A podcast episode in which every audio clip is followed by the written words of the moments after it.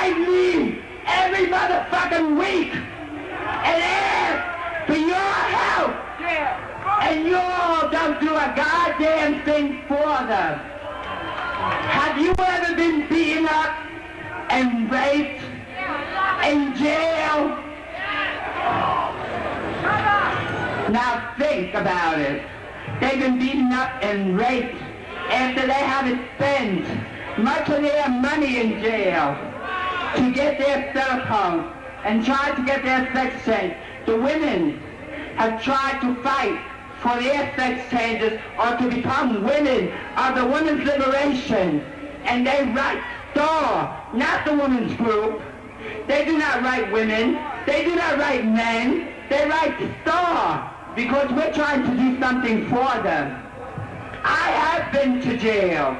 I have been raped and beaten many times by men, heterosexual men that do not belong in the homosexual shelter.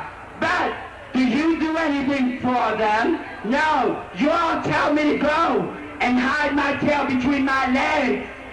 I will not longer put up with this shit. I have been beaten.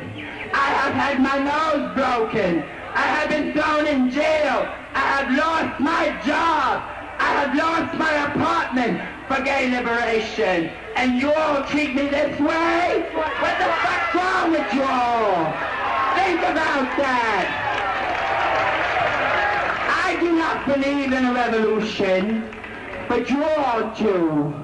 I believe in the gay power. I believe in us getting our rights, or else I would not be out there fighting for our rights. That's all I wanted to say to your people. If you all want to know about the people that are in jail, and do not forget Bambi Lamore and Dora Marks, Kenny Messner, and other gay people that are in jail, come and see the people at Star House on 12th Street, on 640 East 12th Street, between B and C, apartment 14. The people that are trying to do something for all of us and not men and women that belong to a white middle class, white club. And that's what you all belong to. Revolution now! Give me a G!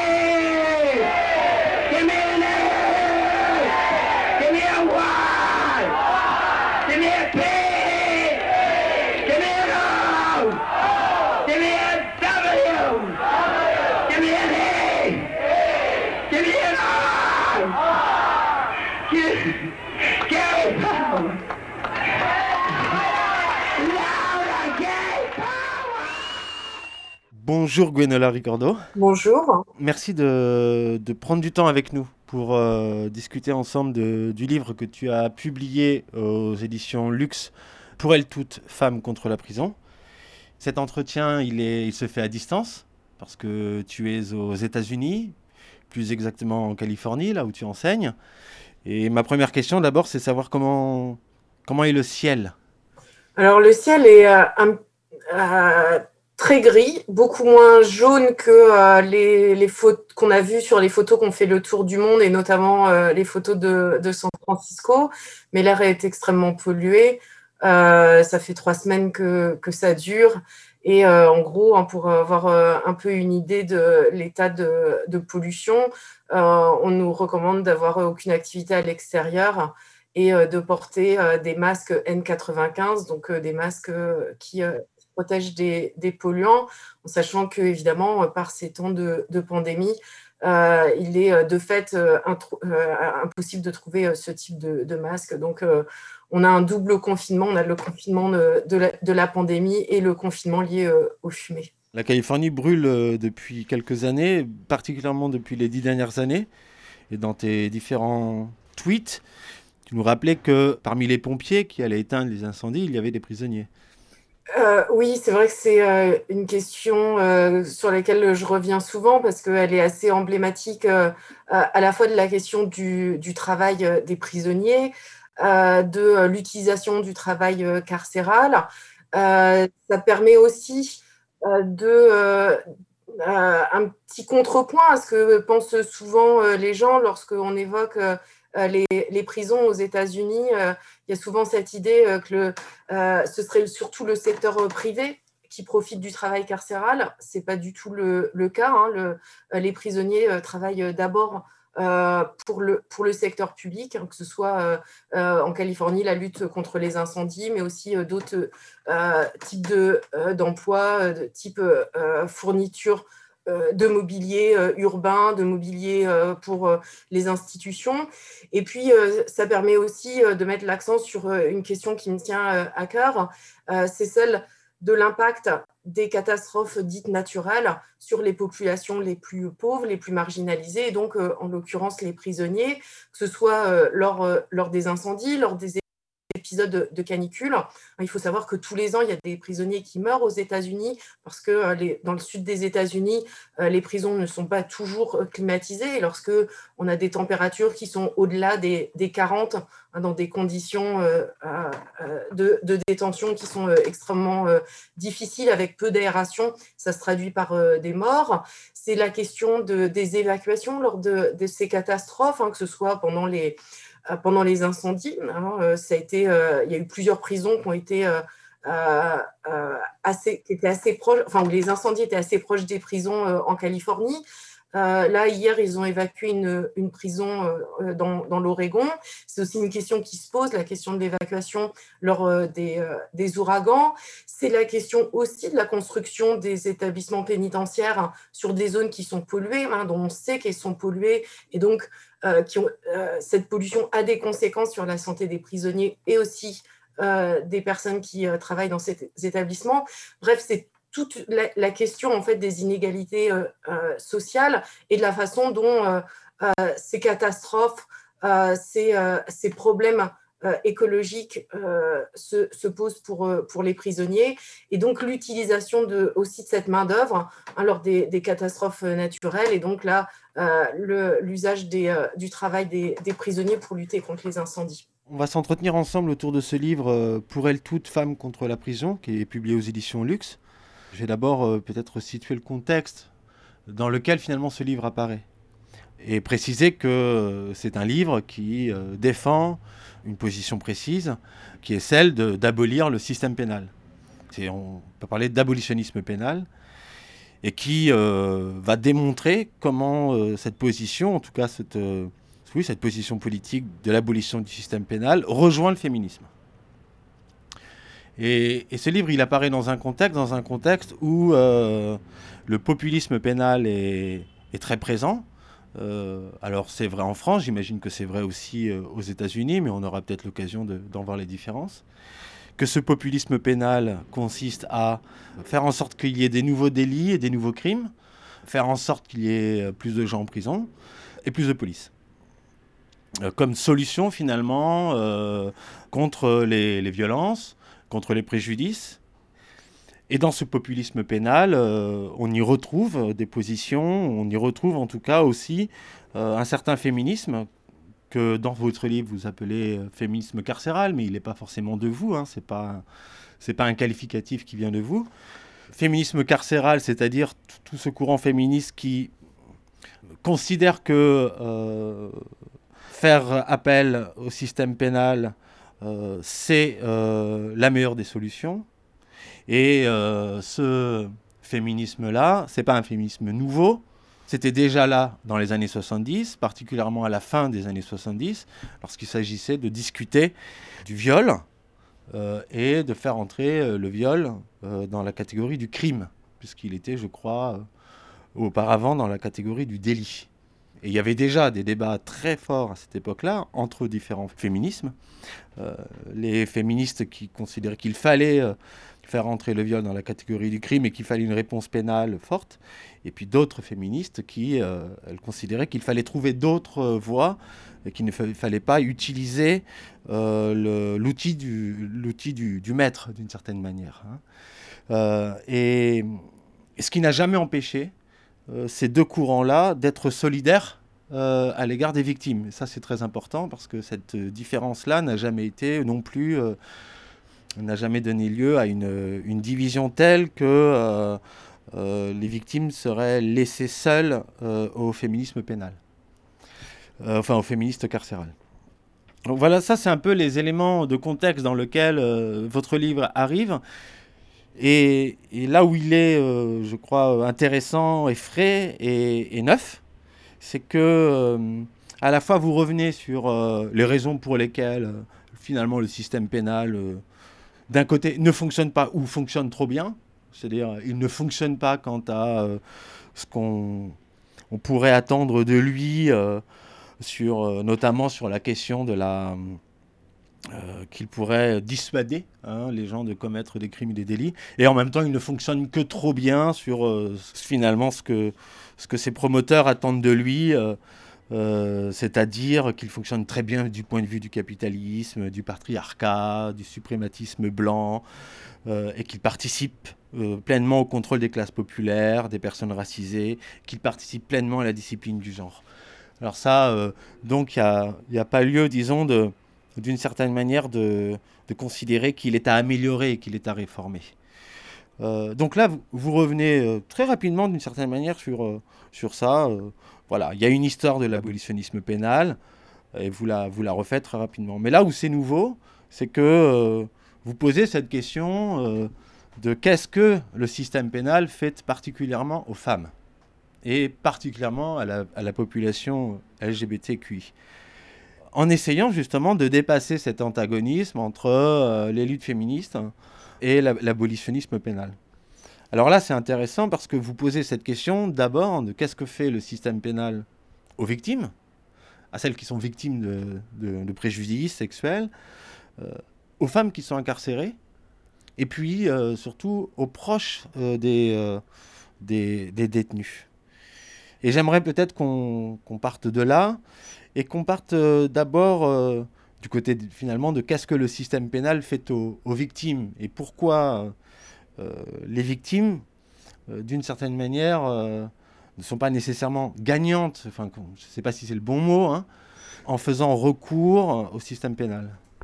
Alors peut-être pour faire un petit pas de côté par rapport à ce que vous avez dit, je crois que malheureusement une des faiblesses de des mouvements abolitionnistes dans leur histoire, euh, en tout cas jusqu'à euh, euh, assez récemment, et peut-être on pourrait dire le tournant des années 2000, en tout cas en Amérique du Nord, c'est de ne pas s'être tant préoccupé que ça des, victimes, même si elles n'ont jamais été absentes des discours abolitionnistes. Hein, mais il y a eu quand même, pour dire les choses un petit peu rapidement, un abolitionnisme qui s'est d'abord intéressé aux personnes qui étaient euh, la cible du système pénal, hein, qui euh, donc étaient punies, hein, qui soient incarcérées, objets de, mesures, de, donc criminalisées. et donc, il y a quand même un mouvement à partir des années 2000 qui est sans doute lié aussi au, à la montée en puissance des mouvements de victimes hein, qui s'observent à partir du début des années 80 et donc un, petit, un changement dans, le, dans, les réflexions euh, abolitionnistes. On pourra y revenir euh, euh, tout à l'heure, mais cette inflexion, on la voit notamment dans le, dans le, l'expansion qu'il y a des réflexions et des pratiques dites de justice transformative actuellement, chose qui est quand même assez nouvelle et on le voit en France. c'est, même assez radicalement nouveau dans, le contexte politique français.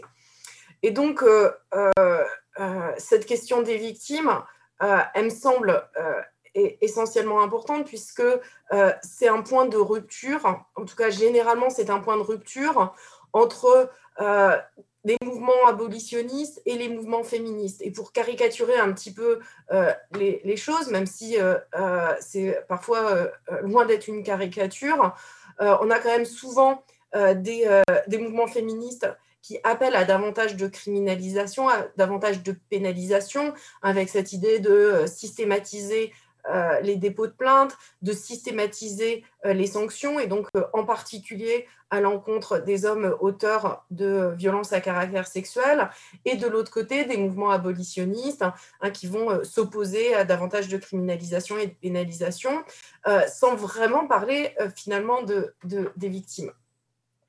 alors, ça me paraissait important de revenir sur cette question-là et donc d'essayer de, dépasser ce, cette, contradiction qui apparaît à première vue. Alors, euh, je reprends beaucoup les, réflexions de Rousse Maurice, qui est une, grande figure de, l'histoire de l'abolitionnisme, qui part des besoins des victimes. Et je pense que c'est euh, important euh, de dire que les besoins des victimes sont légitimes, hein, qu'il ne s'agit pas de dire que les victimes devraient juste prendre sur elles et que ce sont que leurs besoins, ou en tout cas les besoins qu'elles exprimeraient, euh, s'opposeraient à l'abolitionnisme. Au contraire, hein, on, peut partir de ces besoins-là pour construire un système qui fait mieux que le système pénal euh, actuellement. Parce qu'aujourd'hui, ce que propose le, système euh, pénal, il est, il est à la fois extrêmement lacunaire, puisque si on parle simplement des, des violences à caractère sexuel, on sait qu'il prend que, en charge que très peu de ces violences-là. Hein, qu'il en punit qu'un certain nombre, et que euh, ce qu'il propose, donc, c'est essentiellement la punition des auteurs, avec euh, euh, deux suppositions. La première qui est que de punir certains auteurs va prévenir d'autres actes, hein, donc c'est l'effet de dissuasion qu'on sait très, très limité, c'est-à-dire que dans le euh, ça part du présupposé qu'il y aurait un raisonnement criminel hein, où la personne ferait un, euh, calcul euh, coût-bénéfice et que du coup, le fait que d'autres personnes soient punies soit un élément de prévention hein, de ce qu'on va appeler euh, en, termes plus, euh, plus familiers la, peur du gendarme, la, peur de, la sanction. Donc cette première supposition hein, que la peine aurait un effet dissuasif et que donc finalement de punir certains auteurs permettrait de prévenir la commission d'autres crimes, c'est euh, un argument extrêmement fragile. Et puis euh, ce que propose par ailleurs le, système pénal, c'est de punir des auteurs euh, de manière euh, à protéger la victime. Et on sait bien que le besoin de protection est un besoin qui est extrêmement subjectif, hein, qui, la peur peut, peut être là, même quand la personne, enfin l'auteur est incarcéré. Et puis, euh, l'auteur va euh, sans doute ressortir un jour. Qu'en est-il de la protection des autres personnes qui sont incarcérées? Donc, tous ces, arguments sur lesquels repose l'argument de la punition sont relativement faibles quand on les, quand on les analyse. Et c'est donc une invitation à partir des réels besoins des victimes, qui sont des besoins de protection, de donner du sens aux actes qui, se sont produits, euh, à changer la situation afin que ces actes-là ne, ne, se reproduisent pas. Et puis souvent, c'est aussi d'avoir des réponses aux actes euh, qui ont été... Euh, des, réponses aux questions que les victimes se posent, qui sont souvent des questions extrêmement concrètes, parfois même triviales, en fait, sur, sur les faits eux-mêmes. Alors, on va y revenir sur euh, oui, les, pistes euh, qui sont proposées dans la deuxième partie du livre hein, sur euh, comment sortir de cette dépendance pénale.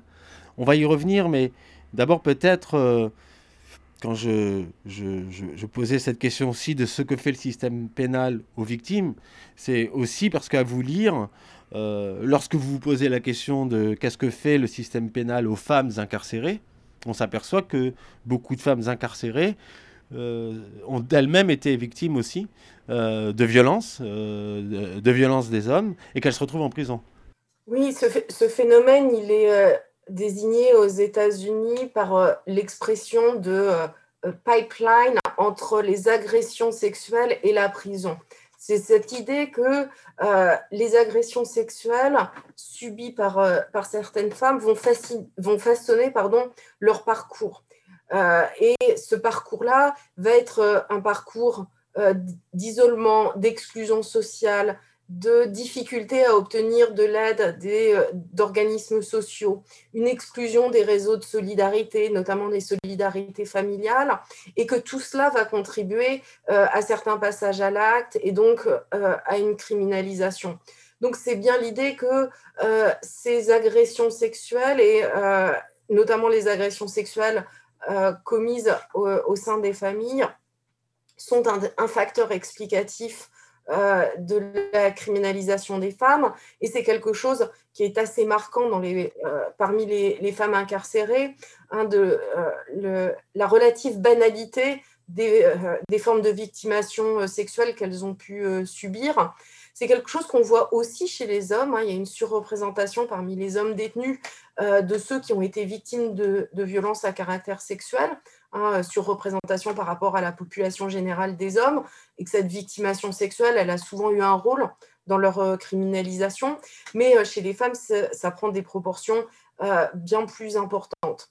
Donc c'est aussi à ce titre que, à mon sens, la question des femmes incarcérées est une question féministe. Quand on évoque les violences à caractère sexuel, le, soutien aux victimes des violences à caractère sexuel, je pense que ce serait bon de rappeler euh, que euh, bah, pour certaines femmes, euh, la victimation sexuelle va se traduire parfois des années après par un parcours qui va être un parcours de vie qui va être criminalisé. À l'occasion du, du, soutien qu'il y a eu en France pour Jacqueline Sauvage, qui avait été emprisonnée parce qu'elle s'était euh, défendu des violences qu'elle avait subies pendant de longues années de la part de son mari. Et, vous aviez eu, je crois, euh, l'occasion de, regretter que ce soutien qui avait été apporté à Jacqueline Sauvage par, euh, par les, féministes, en tout cas une partie des féministes, n'a pas été l'occasion en France de justement de se dire mais comment sont traitées les femmes en, prison? Et que peut-être ce soutien autour de Jacqueline Sauvage, est-ce que c'est un rendez-vous manqué? Ah oui, je pense que c'était euh, totalement un rendez-vous euh, manqué, même si euh, il était évidemment important de, soutenir Jacqueline Sauvage et, toutes les femmes qui, qui se défendent. c'est évidemment, je pense, le, le, minimum de la solidarité féministe. mais après, c'est vrai que Jacqueline Sauvage était bien plus facile à défendre pour certains courants du féminisme que euh, l'ordinaire des femmes qui sont détenues. Et je pense que euh, ce qui aurait été euh, évidemment plus, plus important, mais aussi beaucoup plus tranchant d'un point de vue politique, c'est d'élargir la question de, au-delà de Jacqueline Sauvage, à la question de l'incarcération des femmes, hein, de, de, de, mettre en avant une solidarité féministe avec les femmes incarcérées qui sont donc pour euh, beaucoup d'aspects euh, assez proches socialement des hommes incarcérés, hein, qui sont euh, parmi les populations les plus pauvres, issues de l'immigration, de l'histoire de la colonisation, mais qui sont donc aussi beaucoup victimes de, violences à caractère sexuel, et puis pour qui les conséquences sociales de l'incarcération sont extrêmement fortes, hein, très marquées socialement. Vous avez aussi rappeler que la population euh, LGBTQI est fortement représentée dans les, prisons, en tout cas les prisons aux États-Unis. Je ne sais pas ce qu'il en est en, France. Et ça, c'est quand même assez, étonnant. C'est vraiment une, surreprésentation des personnes trans en prison. Peut-être quelques, quelques mots sur cela?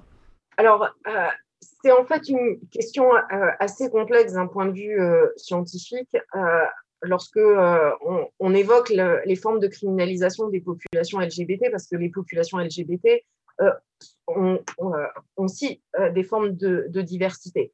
Ça reste vrai de dire que les personnes LGBT sont surreprésentées parmi les personnes qui sont criminalisées, parmi les personnes qui sont incarcérées, avec quelques nuances qui sont notamment des différences entre les lesbiennes et euh, on, a, euh, on a assez de, recherches pour dire, en tout cas en Amérique du Nord, que les lesbiennes sont surcriminalisées, sur, sur incarcérées. On a des, des recherches qui, nous disent cela. On a pas mal de, euh, de raisons de, de, penser que dans beaucoup de systèmes carcéraux, elles sont surreprésentées, donc parmi, parmi les femmes détenues. Il y a des débats scientifiques sur les hommes homosexuels et leur criminalisation pour différentes raisons. Il y a eu longtemps le, le préjugé qui est donc actuellement discuté, que les hommes homosexuels seraient moins engagés dans des activités criminelles et donc auraient des formes d'invisibilité. Hein, en, gros, on les retrouverait moins en prison parce qu'ils seraient moins engagés dans les activités qui, qui, pour l'essentiel, amènent les, les, hommes jeunes en prison hein, et qui sont liés souvent à des activités, enfin, qui peuvent être liées à des formes de, de, de masculinité des, jeunes hommes. Et puis ensuite, bah, il y a la question des personnes trans, avec euh, là aussi euh, des vraies différences. Hein.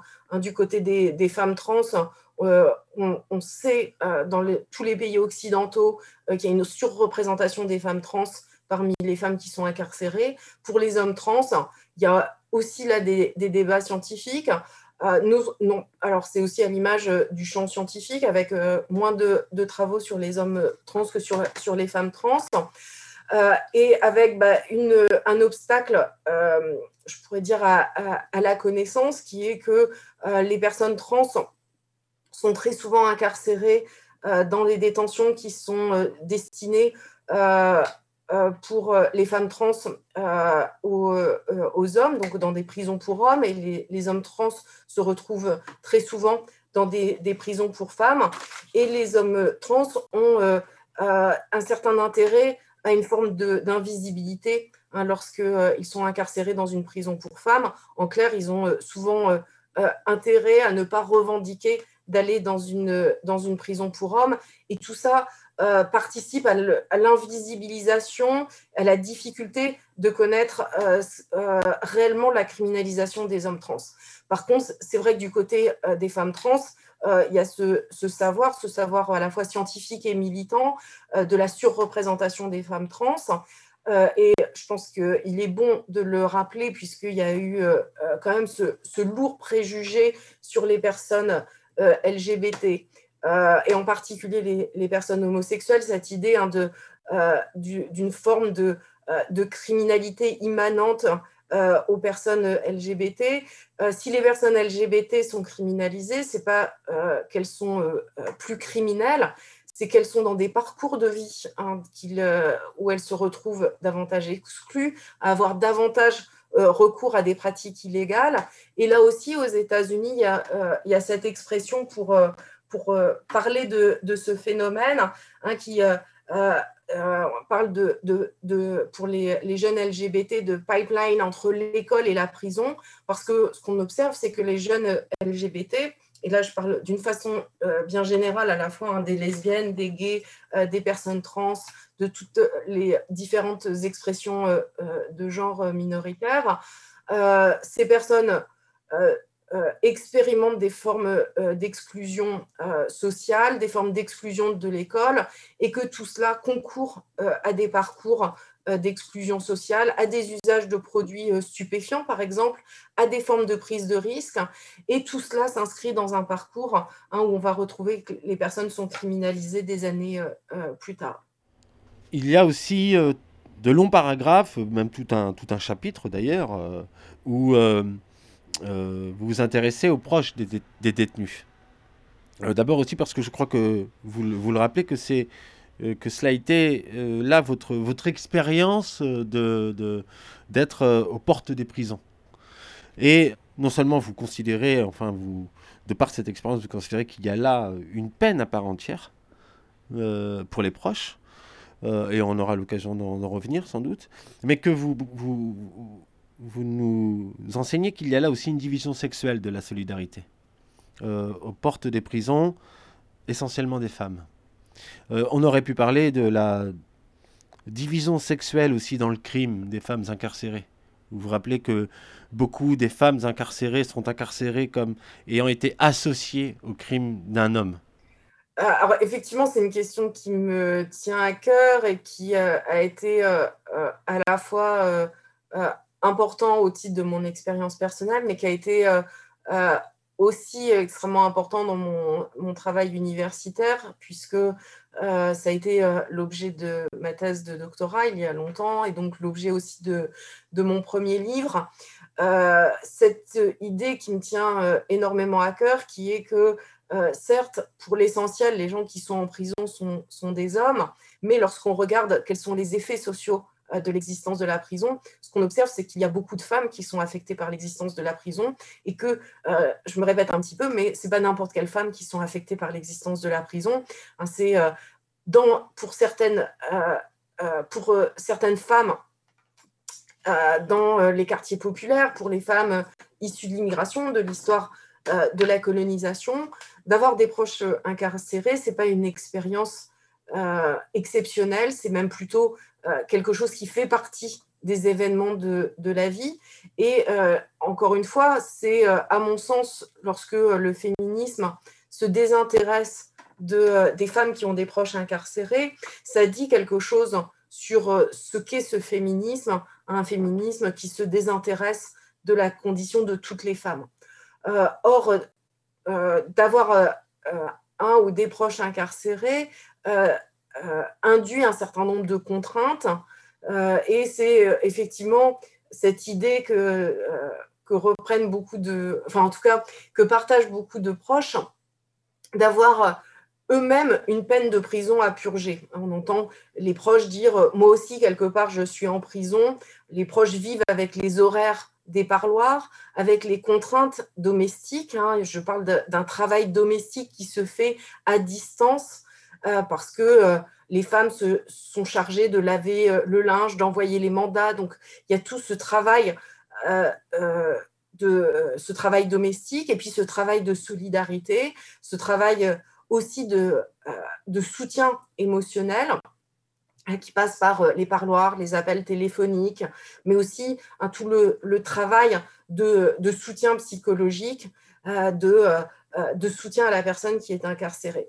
Donc euh, tout cela euh, euh, façonne la vie des femmes, les assigne à cette position de, solidarité parce que dans une société patriarcale, on attend davantage de solidarité des femmes que des hommes. C'est pas quelque chose qui est propre à la prison, c'est quelque chose que l'on observe à propos de toutes les épreuves de la vie.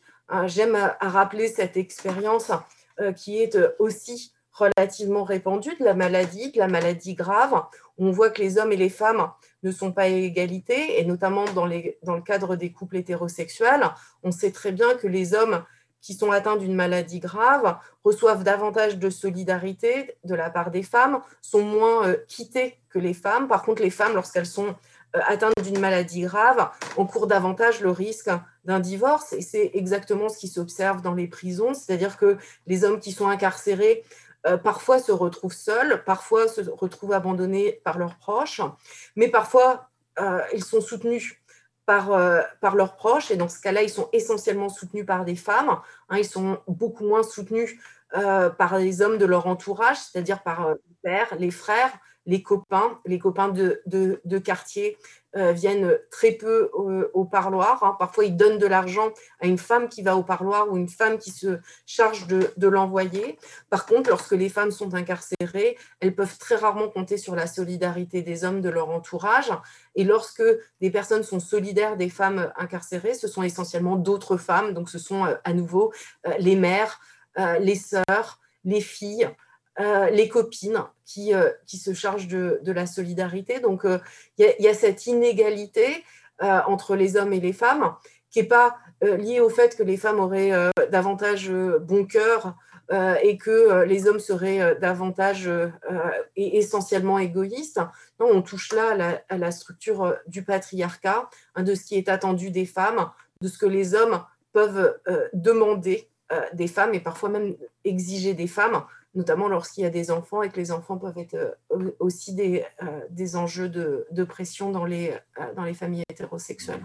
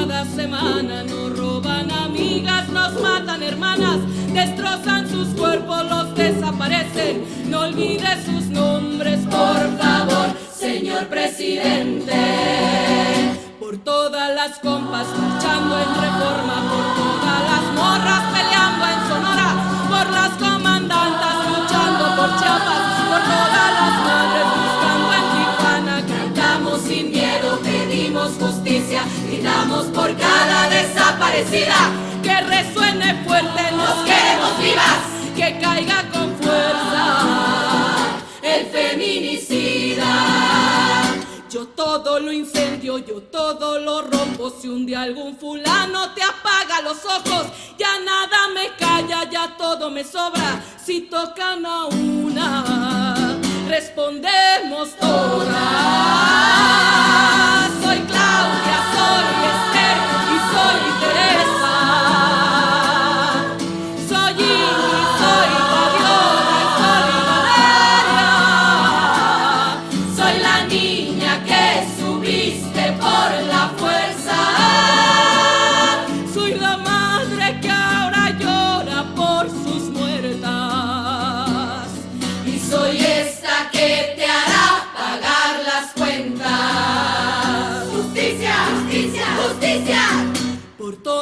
Compas marchando en reforma, por todas las morras peleando en Sonora, por las comandantas luchando por Chiapas, por todas las madres buscando en Tijuana. Cantamos sin miedo, pedimos justicia, gritamos por cada desaparecida. Que resuene fuerte, nos queremos vivas, que caiga con fuerza el feminicida que caiga con fuerza feminicida.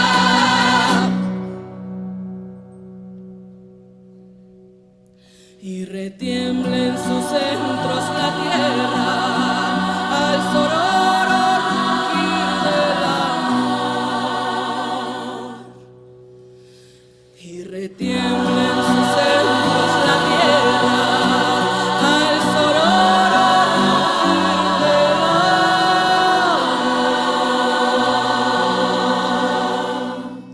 Pour elles toutes, femmes contre la prison. Gwenola Ricordo.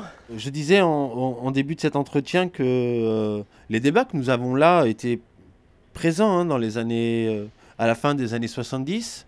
Les deux positions, c'était une position euh, qui considérait que la prison, finalement, c'était une solution.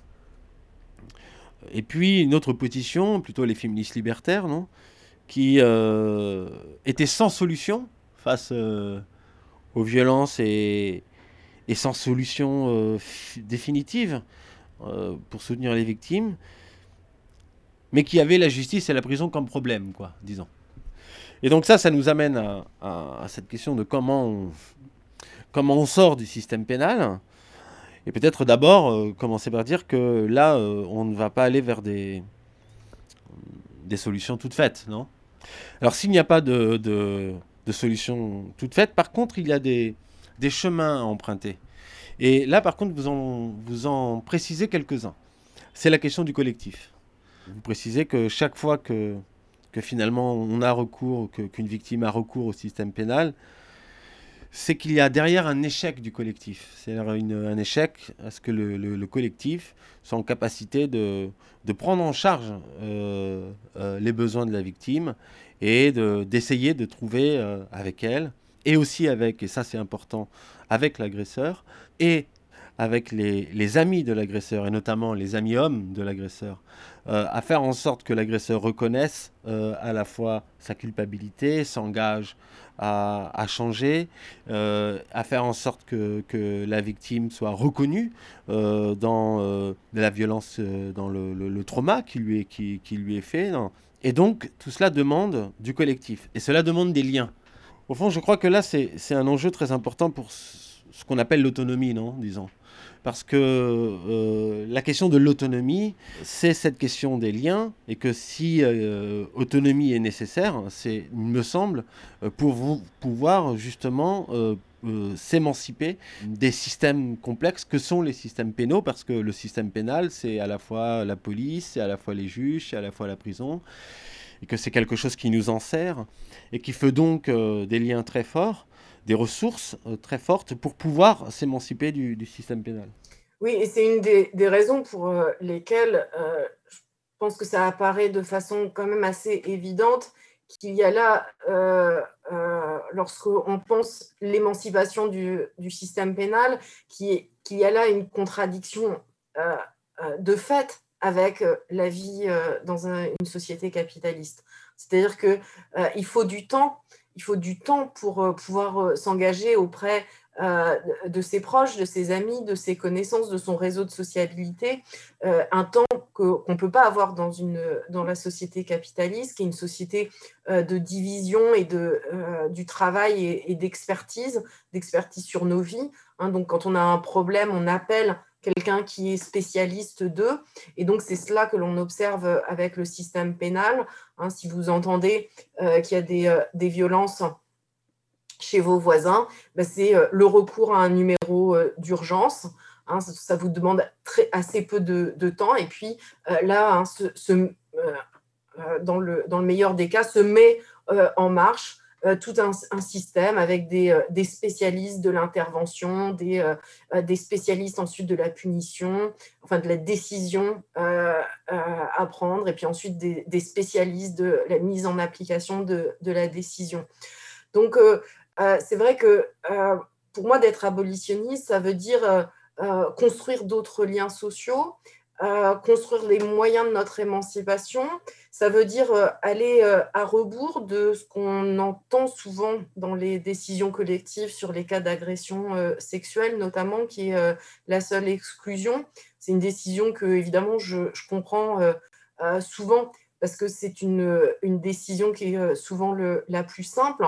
En même temps, d'un point de vue idéal, je pense que ce qu'il faudrait, c'est au contraire faire du lien, faire du lien entouré pour faire euh, avancer l'agresseur, pour euh, construire d'autres liens sociaux. Je ne suis pas en train de dire qu'il faudrait euh, imposer à, une victime une personne qui, qui, lui a fait du tort, qui, qui a commis des actes graves. Je dis au contraire que, hein, chose que l'on sait très bien avec le système pénal, hein, l'exclusion crée d'autres passages à l'acte, ne règle pas les problèmes. Donc, euh, euh, davantage de, liens sociaux et des liens sociaux qui soient, euh, qui soient au centre de, nos vies et de ce qui est réellement important dans nos vies. Ne pas exclure effectivement l'agresseur, mais à condition aussi que les amis hommes de l'agresseur jouent le jeu. Parce que je crois que c'est quand même très important dans la plupart des, des, collectifs qui tentent, disons, de, de, ne pas faire recours au système pénal et de venir en aide aux victimes. C'est souvent des femmes qui le font. Et, euh, et, et là, on retrouve hein, cette division sexuelle de la solidarité. Et c'est quand même, je crois que c'est un, un problème qu'il faut quand même euh, redire. Euh, l'absence des hommes engagés dans l'abolitionnisme pénal, c'est-à-dire engagés pratiquement dans l'abolitionnisme pénal. Oui, et euh, du coup, euh, la décision d'exclusion est souvent une, une solution de facilité pour les hommes, puisque ça leur permet de donner des gages d'une certaine radicalité. Hein, mais on est bien dans, dans cette dynamique hein, de, de, désignation de certaines mauvaises personnes. Et puis à l'inverse, hein, ça donne des gages à certaines autres personnes, hein, ces personnes qui prennent des, décisions qui sont présentées comme radicales. Euh, à mon sens, euh, c'est pas très radical d'exclure euh, quelqu'un. C'est parfois la seule solution que l'on peut avoir parce que les ressources manquent. Et encore une fois, euh, je je prends jamais de, de position sur, sur, la manière dont les victimes se comportent, les, manières de, se défendre. Il, faut, pour pouvoir juger cela, il faut, connaître toutes les ressources dont disposent les individus et les collectifs. Par contre, qui s'observe de façon assez générale, c'est effectivement des dynamiques dans lesquelles euh, en particulier des hommes, vont prendre des décisions euh, d'exclusion, donc vont en, avoir un certain bénéfice, bénéfice d'apparaître comme euh, des hommes qui, eux, ne sont pas impliqués dans de tels actes, alors que, effectivement, comme vous l'évoquiez, le problème, il n'est pas de, simplement de quelques hommes qu'il s'agirait d'exclure et d'éloigner de nos milieux, sans d'ailleurs se préoccuper de ce qu'ils feraient dans d'autres milieux, mais c'est bien collectivement comment comment on va détruire les structures du patriarcat. Euh, je disais en début d'entretien qu'on s'entretient à distance. Vous êtes, euh, vous êtes aux États-Unis euh, et vous avez donc un, voilà, un, regard plus, précis que le nôtre, enfin d'ici de France, sur ce qui a lieu aux États-Unis depuis maintenant plusieurs années, mais que ça s'est accentué depuis plusieurs mois, disons, par rapport à l'activité du, du, mouvement Black Lives Matter. Euh, à la fois son activité depuis, depuis euh, euh, de longues années maintenant, hein, contre les, les, les, violences policières racistes, contre le, le, racisme structurel de la police. Et puis ça a recrudescence, ou en tout cas ça a une popularité plus large depuis l'assassinat de George Floyd et les crimes qui, qui, s'en est suivi. et dans ce contexte-là, comment fraye, euh, euh, euh, l'abolitionnisme pénal, comment fraye l'idée qu'il faudrait abolir la police? Est-ce que, est que dans ce contexte-là, l'idée qu'il faille abolir la police fait son chemin? Oui, alors il y a depuis le milieu des années 2010, avec Black Lives Matter, une vraie montée en puissance de, l'abolitionnisme et en particulier de, l'idée d'abolir la police. Alors, cette montée en puissance, elle vient après un long travail des mouvements abolitionnistes euh, états-uniens. Ce n'est pas un mouvement spontané comme ça qui est né avec euh, Black Lives Matter. Hein, depuis le début des années 2000, l'abolitionnisme des prisons euh, et notamment Critical Resistance, qui est le, mouvement qui est, né en, Californie sous l'impulsion d'Angela Davis. ce mouvement-là est relativement fort, avec des intellectuels de, renom qui ont aussi contribué à populariser euh, l'abolitionnisme pénal. Alors avec euh, euh, là aussi des, analyses et des propositions stratégiques qui ont pu évoluer à, travers le temps. Il y, a des, il y a des débats au sein de, ces mouvements abolitionnistes. Mais c'est vrai que depuis 2010 et encore plus depuis quelques mois, donc depuis le meurtre de George Floyd, euh, on sent l'abolitionnisme euh, sortir de euh, la marginalité politique dans laquelle il a longtemps été, c'est-à-dire que on a eu des grands médias pour poser la question, mais qu'est-ce que veulent les abolitionnistes? Et puis un certain nombre de, de, décideurs politiques s'engager sur des propositions stratégiques qui avaient été faites par les milieux abolitionnistes, et en particulier l'idée de définancer la police. C'est-à-dire que définancer la police, ça a longtemps été présenté euh, dans les mouvements euh, abolitionnistes, de la même manière que l'idée euh, d'arrêter de, construire des nouvelles prisons, comme une revendication qui était un des moyens de propager les idées abolitionnistes comme une sorte d'étape hein, qui se suffirait évidemment pas à elle-même, mais une étape vers l'horizon abolitionniste. Et cette revendication de définancer la police, on la voit qui est reprise en dehors des seuls euh, cercles ou rangs euh, abolitionnistes.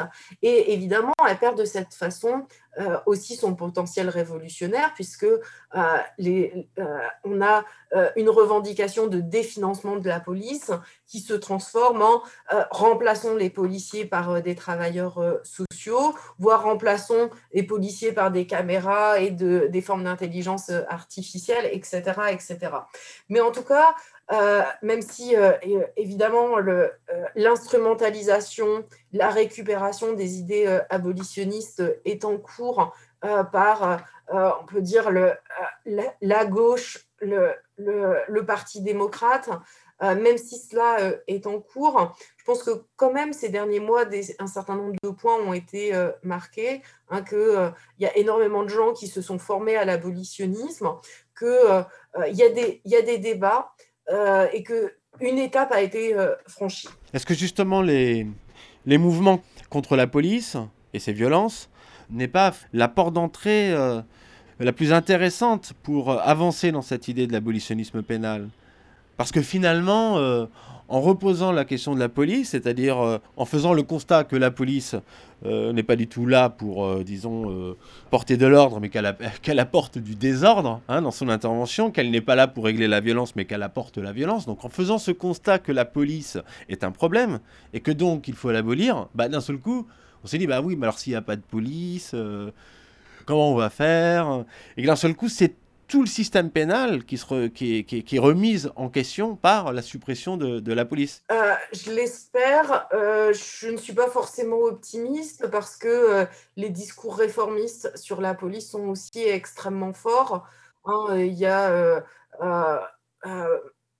aussi beaucoup l'angle des violences et de la réduction des violences. Cette idée hein, que finalement on pourrait avoir une police qui euh, ne commettraient pas de violences policières. Donc, euh, il y a beaucoup de propositions en, ce sens-là. Hein. Par exemple, l'interdiction des techniques d'étranglement, cette idée que les policiers devraient être jugés. Donc, alors en France, on a l'IGPN, ailleurs, il y a, d'autres noms, hein, mais cette idée qu'il faudrait davantage contrôler les policiers, hein, les, rendre responsables de, leurs actes. Et donc voilà, on, est dans ce discours de la responsabilité individuelle, de la punition, euh, dans cette idée aussi qu'il faudrait davantage entraîner les policiers, hein, leur, leur, fournir de meilleures formations. Et donc toujours cette idée Hein, qu'il y aurait euh, simplement un problème d'individu dans une institution. Ces discours-là, ils sont extrêmement forts. Ils sont extrêmement forts aux États-Unis, hein, même s'il euh, y a des mouvements euh, abolitionnistes et que, encore une fois, ils ont accédé à des formes de visibilité qui étaient inconnues jusqu'à présent. C'est ce qu'on voit aussi en France. Hein, les discours réformistes sur, sur la police sont extrêmement forts. On a assez peu de revendications qui sont dites aussi clairement que l'abolition de, la police. Hein. On a beaucoup, beaucoup de choses autour de euh, l'impunité des policiers, par exemple. Hein, mais euh, euh, poser la question en termes d'impunité des policiers, c'est pas poser la question de l'abolition de la police. poser la question des violences policières, c'est pas poser la question de l'abolition de la police. Hein, moi, je veux pas la fin des violences policières, euh, je veux pas la fin de l'impunité policière, je veux la fin de la police, qui est quand même extrêmement différent. Et, euh, c'est pour ça que je suis pas totalement euh, optimiste sur, sur la victoire qu'on pourrait emporter à moyen terme sur l'abolition du système pénal, parce que bah, je pense que ça se saurait quand même si le camp de la révolution était majoritaire. C'est la question de la délégation euh, qui pose problème. C'est-à-dire qu'effectivement, euh, la, logique réformiste, elle arrive lorsque on, on, continue à vouloir déléguer. Et donc, il faut céder d'une certaine manière sur euh, la délégation. Là, c'est là quand vous, précisez justement que c'est l'échec du collectif ou que ça manque d'imaginaire, non, le manque d'imaginaire. C'est-à-dire d'accepter qu'à un moment donné, il n'y a pas d'instance à qui déléguer la situation, en fait. Oui, et, et euh, et, je pense qu'il y a euh, euh, évidemment là une, comment dire ça il y, a, y a convoqué notre imagination, notre imagination qui a été aussi extrêmement bridée dans cette, dans cette société, ainsi bien organisée pour qu'on délègue tous nos problèmes individuels et, et collectifs. Donc, euh, c'est pour ça que je suis évidemment pas euh, optimiste euh, à court terme. Par contre, ce qui me rend optimiste, c'est des formes d'expérimentation, que ce soit des formes d'expérimentation dans des, dans des zones autonomes, des formes d'expérimentation de, justice collective, y compris dans les échecs. Je pense que nos échecs font partie de de notre euh, chemin vers euh, l'émancipation. Donc, euh, tout cela me, rend optimiste pour l'avenir. Mais évidemment, à court terme, je ne crois pas que la diffusion des idées abolitionnistes va, va nous permettre d'abolir le, le, système pénal comme par magie. Merci beaucoup, Gonella Ricardo. Bah, merci à vous. Je rappelais qu'on s'entretenait autour de, à partir de ce livre, Pour elles toutes, Femmes contre la prison, publié aux éditions Luxe. Merci. El patriarcado es un juez que nos juzga por nacer y nuestro castigo es la violencia que no ves. El patriarcado que nos juzga por nacer. Y nuestro castigo es la violencia